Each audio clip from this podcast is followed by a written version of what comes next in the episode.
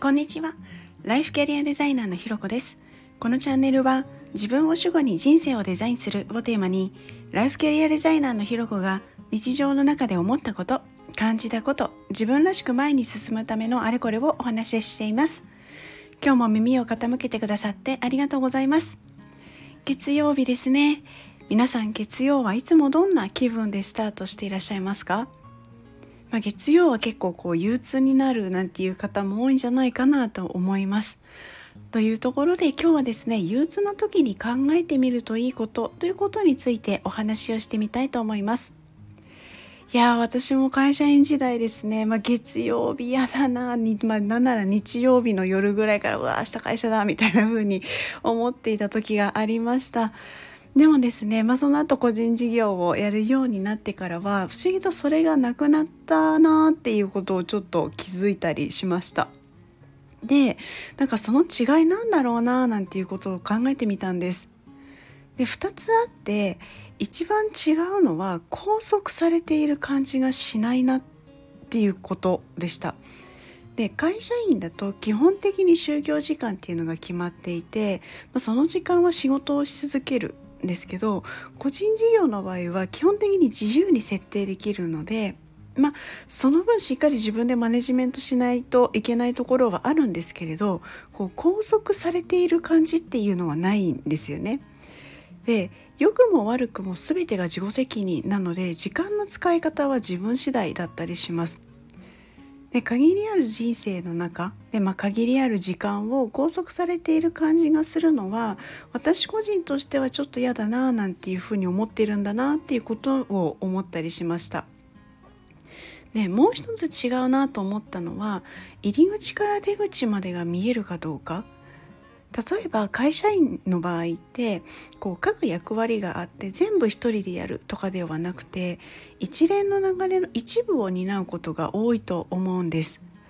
で一方で個人は最初から最後まで基本的にこう全部であの全部自分で見る、まあ、管理するなんてことをします。でこの全体像が見えるから面倒でも、まあ、苦手なことでも頑張れたりするんですけれどこう一部だけしか見えないとたまにこう何のためにやってんのかなとか疑問に思うことはあったななんていうふうに思うんですよね。でそう振り返った時にあ自分で外せないこう働き方において大事なところっていうのはこう時間の拘束がないこととかそういう全体像が見えるかどうかっていうことなんだななんていうことに気づきました。でもちろん今のは私の例なのでこう自由な方がやりづらいとか全体とか見えなくてもいい方だったり、まあ、時間は拘束されている方が管理やす管理がしやすいとかいろんな価値観とかあのご意見があると思うんですけれどこうポイントとしては今回思ったのはあこういう自分が憂鬱だななんていうふうに思う気持ちを深く見ていくと何がそうさせているのかじゃあどうなったらいいのかっていうのが見えてきたなというところなんです。で人間って認識さえできちゃえば対処ができるんですよね。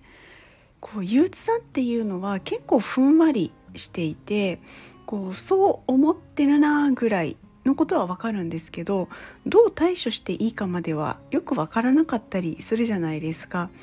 けどちょっとこう自分の気持ちを観察してもう少しこう深く見て気づいたりするとあどうしたら憂鬱にならなくて済むのかみたいなことを考えるヒントが見えてくるんですね。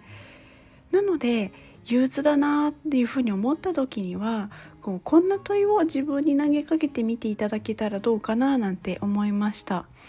1つ目何が憂鬱にさせているのか2つ目ちょっと楽しくするにはどんな工夫ができるかなっていうことですね。こう憂鬱だなと思い続けても結構しんどいだけじゃないですか。でもこうちょっとでも楽しくできる工夫例えば美味しいお茶飲むとか誰かと話すとかちょっと歌歌ってみるとか、まあ、一口チョコ食べるとかほんのちょっとしたことでも気分転換になったりしてこう自分に問いかけながらこう工夫してみるといいかななんていうふうに思います。でまあ深掘りするの自体が憂鬱だなんていう時もこういうちょっとした工夫で楽しくできることもあるのでこうやってみてもらえたらいいかななんていうふうに思ってお伝えしました。というところで今日はですね憂鬱な時に考えてみるといいことというのをテーマにお話ししました。ここまで聞いてくださってありがとうございます。それではまた次回お会いしましょう。